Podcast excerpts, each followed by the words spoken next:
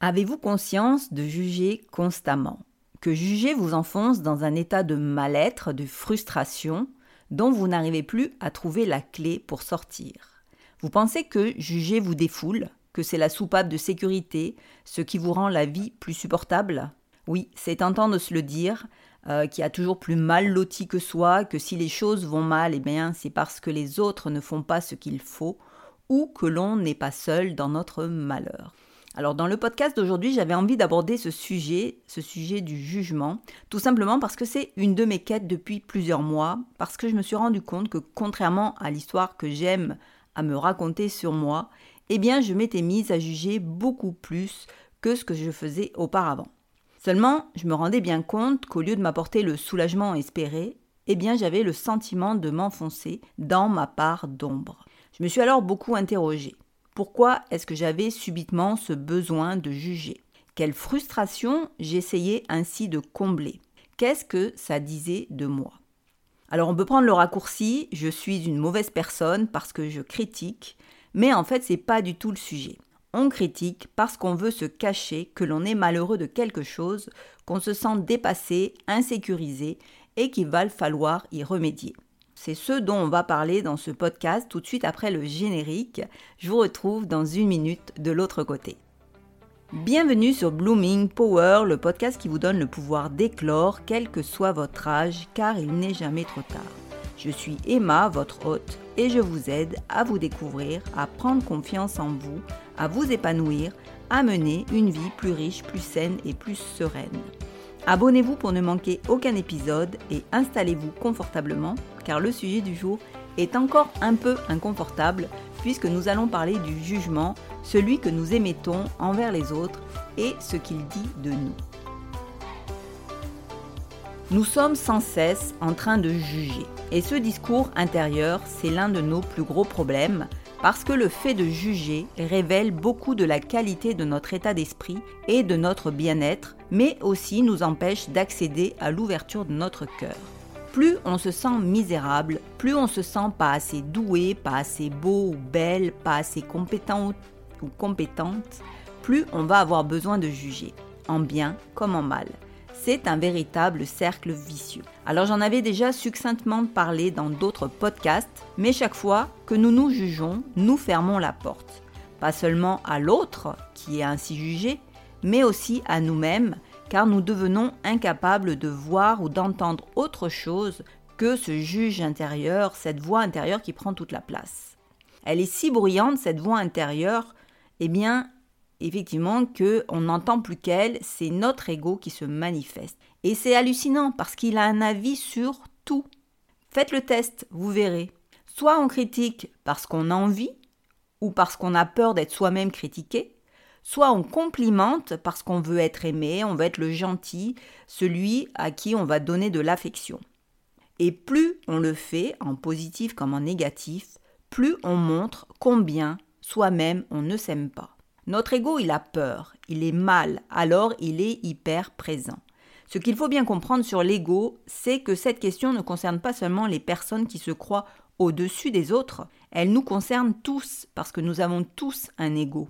Si vous avez peur de tout, il est même probable que votre ego soit hyper développé parce que les personnes qui sont effrayées et qui se sentent victimes, elles ont tendance à tout ramener à elles-mêmes, à leurs douleurs, à leurs problèmes. Et cette peur constante, c'est le signe que l'ego, il a gagné la bataille et qu'il règne en maître. C'est pourquoi ces personnes, elles ont encore plus de mal à guérir que les autres, parce que pour elles, le problème, c'est jamais elles, mais l'extérieur, l'environnement, les autres, ceux qui leur font du mal. C'est toujours leur ego qui parle.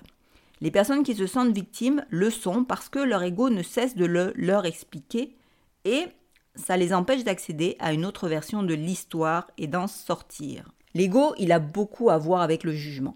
Et souvent, il nous amène même à penser que l'on est une personne qui juge assez peu, alors même que c'est faux. Faites l'expérience, hein, prenez une journée où vous allez noter mentalement toutes les fois où vous allez formuler intérieurement un jugement. Ce jugement, il peut être négatif mais aussi positif, hein, je vous le rappelle. Par exemple, je feuillette un magazine et je trouve les filles magnifiques.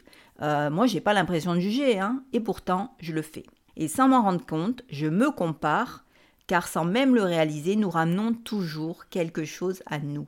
Vous allez me dire, mais non, j'admire. Vous ne pouvez pas admirer sincèrement puisque les standards de beauté féminin nous sont imposés. On est magnifique par rapport à quoi? Et vous ne connaissez pas ces filles, vous ne savez pas si c'est réel, euh, parce qu'elles sont maquillées, elles sont magnifiées par la lumière, la prise de vue, la mise en scène, voire les retouches photos, et peut-être que dans la vie, vous les croiseriez, vous ne les remarqueriez même pas. En réalité, ça devrait même nous être indifférent. On devrait être détaché du fait qu'elles soient ou non magnifiques. Mais notre ego, il adore relever ce qui l'inquiète malgré nous. Quand il trouve des filles magnifiques, il parle toujours depuis notre propre insécurité. Et puis, deux minutes plus tard, vous allez recevoir un coup de téléphone de votre boss qui vous demande si vous pouvez terminer telle tâche avant demain matin. Et ça y est, la machine à juger, se remet en route. Vous commencez à penser qu'il est vraiment mal organisé, que vous n'avez pas que ça à faire, qu'il est insupportable, et vous alignez les raisons qui confirment le jugement que vous portez sur lui. Vous faites toutes sortes de, supputations, de suppositions, et à aucun moment vous ne vous demandez s'il n'a pas reçu lui aussi des consignes, s'il n'a pas lui aussi des responsabilités qui lui pèsent, et au lieu de collaborer et de vous aider mutuellement, vous allez faire en sorte de vous sentir opprimé, la victime, celle qui doit toujours tout faire. Alors j'ai longtemps travaillé en entreprise et je peux vous dire que peu importe le grade ou que le boss soit sympa ou pas, le manque d'empathie et d'ouverture, le ressassement et la position de victime est le positionnement mental d'une grande partie du personnel.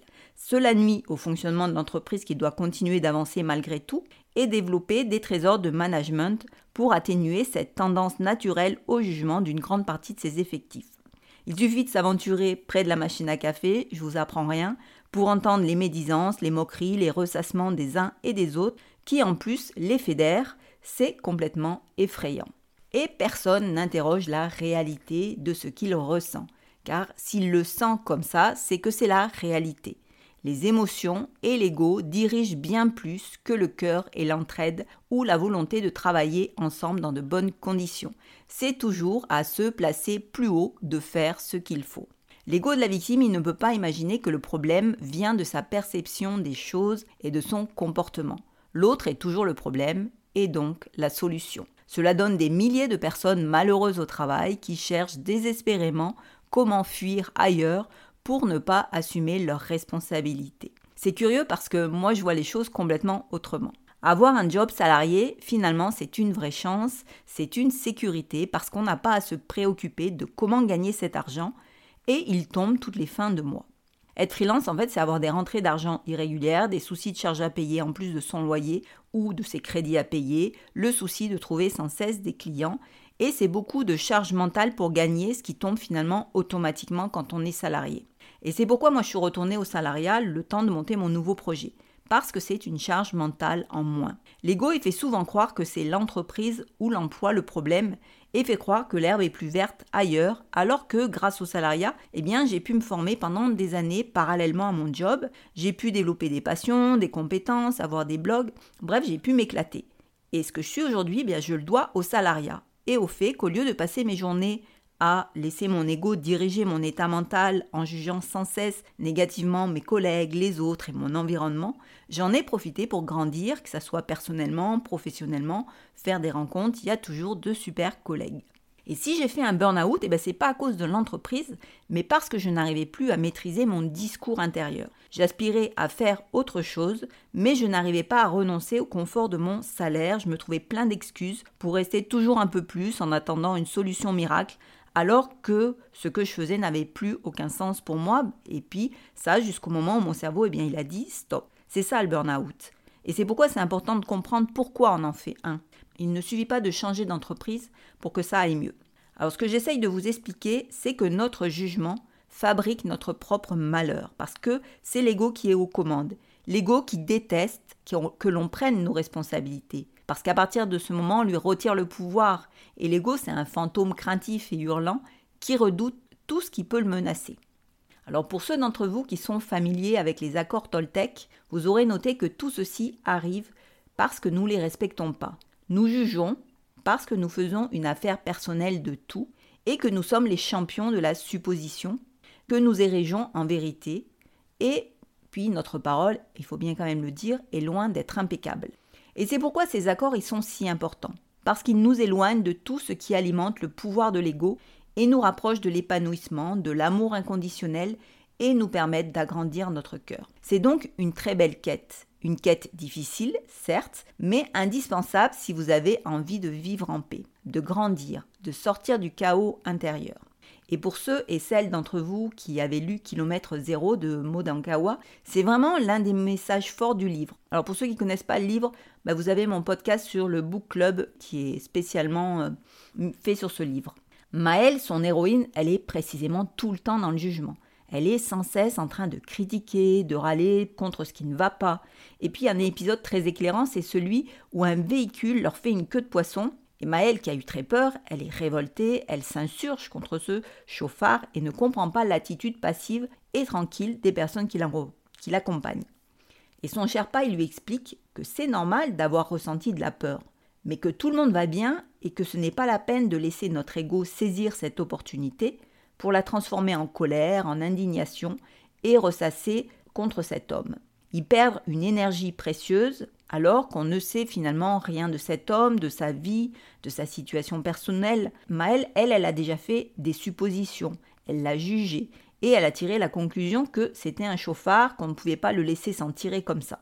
Mais peut-être qu'il fallait aller chercher une autre explication, Peut-être qu'il y avait euh, quelqu'un de blessé, peut-être qu'il devait faire face à un problème urgent pour conduire ainsi. On ne sait rien, alors on ne peut pas juger. Notre ego, lui, fait tout un film sans rien savoir et il tire les conclusions qu'il veut, qui sont toujours à charge pour les autres. Nous ne sommes ni la justice des hommes, qui instruit toujours longuement avant de juger, ni la justice divine, donc nous ne sommes qu'un autre être humain aussi faillible que les autres, alors que notre ego nous fait croire à notre soi-disant euh, puissance et perfection. Et ça, ce sont les histoires qu'on se raconte. Je vous invite à vous rapprocher du podcast sur ce sujet. Si on sort de ce mode de fonctionnement, on trouve enfin la paix, l'harmonie. On comprend que l'autre est un autre nous-mêmes, même dans ses parts d'ombre, et on va pouvoir regarder les choses autrement. À travers ce livre, Modankawa, elle a d'ailleurs écrit, qu'elle a d'ailleurs écrit pour ses amis et pour ceux qui travaillaient avec elle dans la même entreprise qu'elle, elle explique que tous nos problèmes viennent de l'ego. Si on cesse de juger, il n'y a plus d'ego. Et s'il n'y a plus d'ego, il n'y a plus de problème. Et on peut alors vraiment aller vers les autres. Quand on juge, au lieu de s'ouvrir parce qu'on manque d'amour, on se ferme et c'est contre-productif parce que on va s'isoler alors qu'on a précisément besoin d'amour et de connexion. Nous devons accepter notre propre vulnérabilité, de ne pas être parfait. Il y a aussi un mot qu'on emploie assez peu mais qui me semble fondamental, c'est qu'il faudrait aussi cultiver l'humilité. Pas celle de façade qu'adorent les victimes ou ceux qui aiment manipuler les autres, mais l'authentique, celle qui vient du cœur. Considérer les autres à la fois avec détachement et empathie et bienveillance. Parfois, j'ai l'impression que c'est même devenu un gros mot, comme si l'humilité, c'était de ne pas savoir se vendre à une époque où le personnel branding est la norme. Et cela n'a rien à voir. L'humilité permet de reconnaître l'autre comme un autre soi-même et de ne plus être effrayé par sa différence parce qu'elle disparaît pour en faire un être humain égal à nous-mêmes. Alors pour revenir sur le monde de l'entreprise, les gens sont souvent effrayés par leurs supérieurs, par l'idée d'autorité, ce qui les empêche de les voir comme un autre être humain et donc de développer de l'empathie, et donc ils se réfugient dans le jugement. Pourquoi on juge? Parce que le jugement est une manière de nous rassurer, c'est une fuite pour ne pas affronter ce qui pose problème en nous. Le jugement traduit nos insécurités. C'est une tactique de notre ego pour nous faire croire que le problème est à l'extérieur de nous c'est pas nous, c'est pas notre faute, c'est l'autre. L'ego, il est craintif, il a toujours peur, je vous l'ai déjà dit, alors il est toujours en mode attaque ou défense-fuite.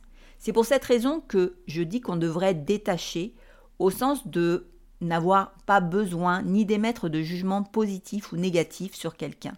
Si on ne ressent pas le besoin de juger, c'est qu'il n'y a pas de problème en nous. Alors honnêtement, c'est impossible de ne plus juger du tout, parce que nous aurons tous à nous battre toute notre vie contre des problèmes intérieurs.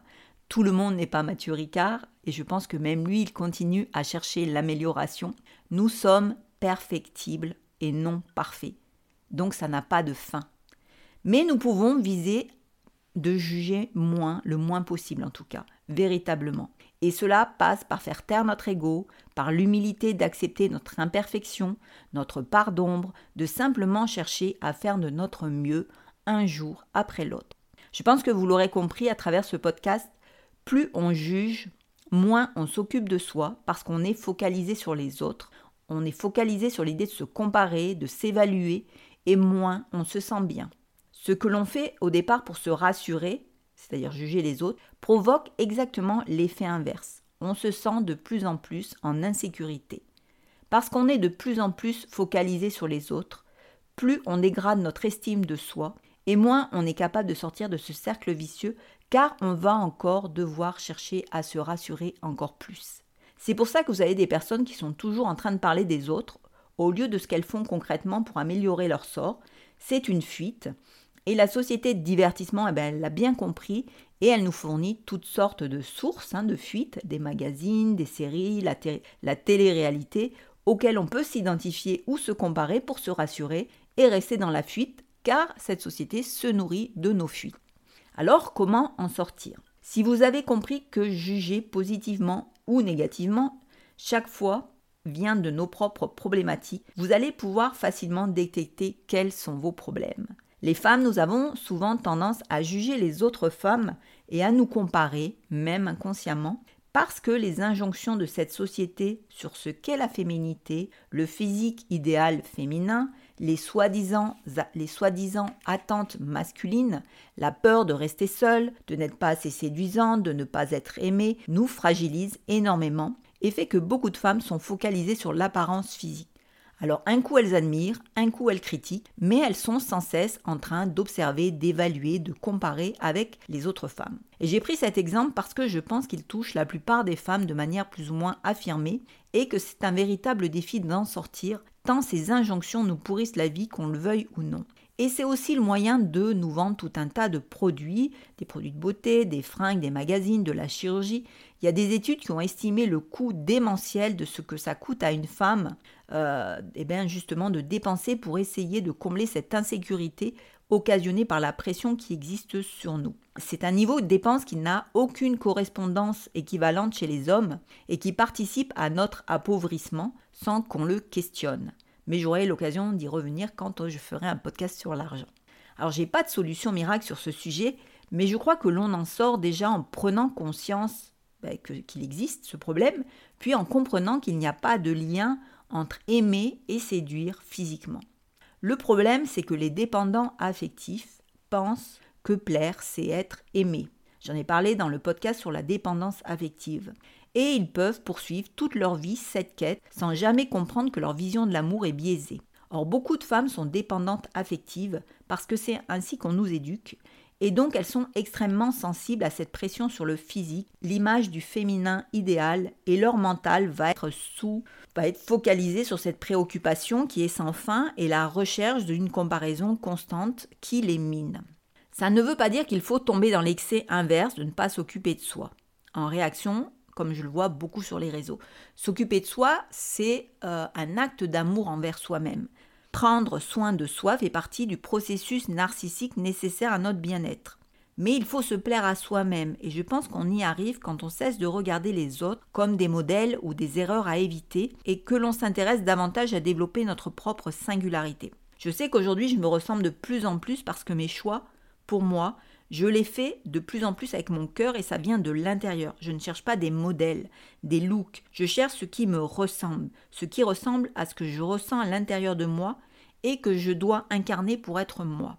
Par exemple, j'ai cessé de me lisser les cheveux le jour où j'ai lu une phrase de Stéphane Bern qui, qui m'a fait un véritable électrochoc. Il disait qu'il avait cessé de se lisser les cheveux le jour où il avait réalisé qu'ainsi il lissait aussi son caractère. Alors cette phrase, elle ne vient pas d'une femme, mais d'un homme que j'admire d'ailleurs, et elle a parlé à mon cœur. C'est ça l'essentiel. J'essayais de rentrer dans une case qui n'était pas la mienne, et au fond de moi, je me suis toujours sentie sauvage, et mes cheveux traduisent cet état de fait, même si j'adore les cheveux lisses, ce n'est pas moi. Essayer de se ressembler fait sortir de la comparaison et donc du jugement parce qu'il n'existe aucun autre nous. C'est un espace vierge dans lequel il faut se trouver physiquement, et souvent d'ailleurs, il faut d'abord se trouver mentalement pour pouvoir s'aligner. C'est pourquoi c'est si complexe pour les filles qui se construisent un physique artificiellement d'après les standards de la mode, de la féminité, parce qu'elles ne se connaissent pas et qu'elles se retrouvent ensuite avec un physique qui n'a rien à voir avec qui elles sont vraiment. Je n'imagine même pas combien ça doit être ingérable à vivre. Quand on est soi, on est en sécurité. On n'a plus besoin de juger. Il faut donc chercher quelles sont vos insécurités et y pourvoir par vous-même en faisant de votre mieux. Ces insécurités, vous pouvez rapidement les cerner en écoutant votre discours intérieur. Ce que vous dites des autres, en bien ou en mal, révèle ce qu'il y a à régler chez vous. D'ailleurs, la jalousie est l'une des expressions du jugement. Elle traduit nos peurs, nos envies non assumées, nos frustrations, notre fragilité. C'est une émotion douloureuse mais très intéressante pour mieux se connaître. Alors cultivez la véritable humilité et cherchez à ressentir plutôt l'amour inconditionnel plus on s'aime, moins on a besoin de juger et plus on peut se connecter véritablement à soi et à l'autre. Plus vous jugez, plus vous avez besoin de sécurité et donc il est important de vous l'apporter. Personne d'autre ne peut vous l'apporter. Ça ne se fera pas en un jour, c'est un long travail qui vaut vraiment le coup et qui apporte sérénité et épanouissement. Alors faites-vous aider par un coach ou un thérapeute si c'est trop douloureux ou difficile de le faire seul, mais c'est vraiment une opération de libéralisation que de sortir de ces émotions, de ces blessures émotionnelles, pardon, du jugement et des histoires qu'on se raconte. C'est vraiment s'autoriser à vivre pour soi et à devenir qui l'on est vraiment au lieu de fuir. La fuite rend toujours malheureux. Nous arrivons au terme de ce podcast. J'espère qu'il participera à votre éveil intérieur, car c'est le but. Et le but, c'est bien de faire le ménage à l'intérieur pour gagner en puissance, pouvoir raisonner, pouvoir réaliser son plein potentiel. C'est entrer dans une vraie stabilité émotionnelle. J'aime bien dire qu'ainsi on sort du mode survie parce que c'est ce à quoi nous condamne la fuite. On n'est jamais en paix quand on fuit, on vit dans la peur continuelle. Alors je vous invite à initier cette quête du non-jugement vous aussi. Comme d'habitude, vous retrouverez en dessous de ce podcast les sources que j'ai pu citer, les liens vers mon blog et mes comptes Instagram où je partage d'autres ressources pour vous aider. Euh, n'hésitez pas à me faire vos retours, à me partager vos problématiques. Et puis si vous avez apprécié ce podcast et que vous avez un peu de temps, est-ce que vous pourriez le noter 5 étoiles sur Apple Podcast ou Spotify? C'est important pour m'aider à diffuser plus de contenu et pour me soutenir et je vous en remercie infiniment. On se retrouve la semaine prochaine pour un nouvel épisode. En attendant, je vous souhaite une belle fin de semaine pleine de projets, puisque le printemps arrive avec ses envies de renouveau. Et pour ma part, je vous embrasse.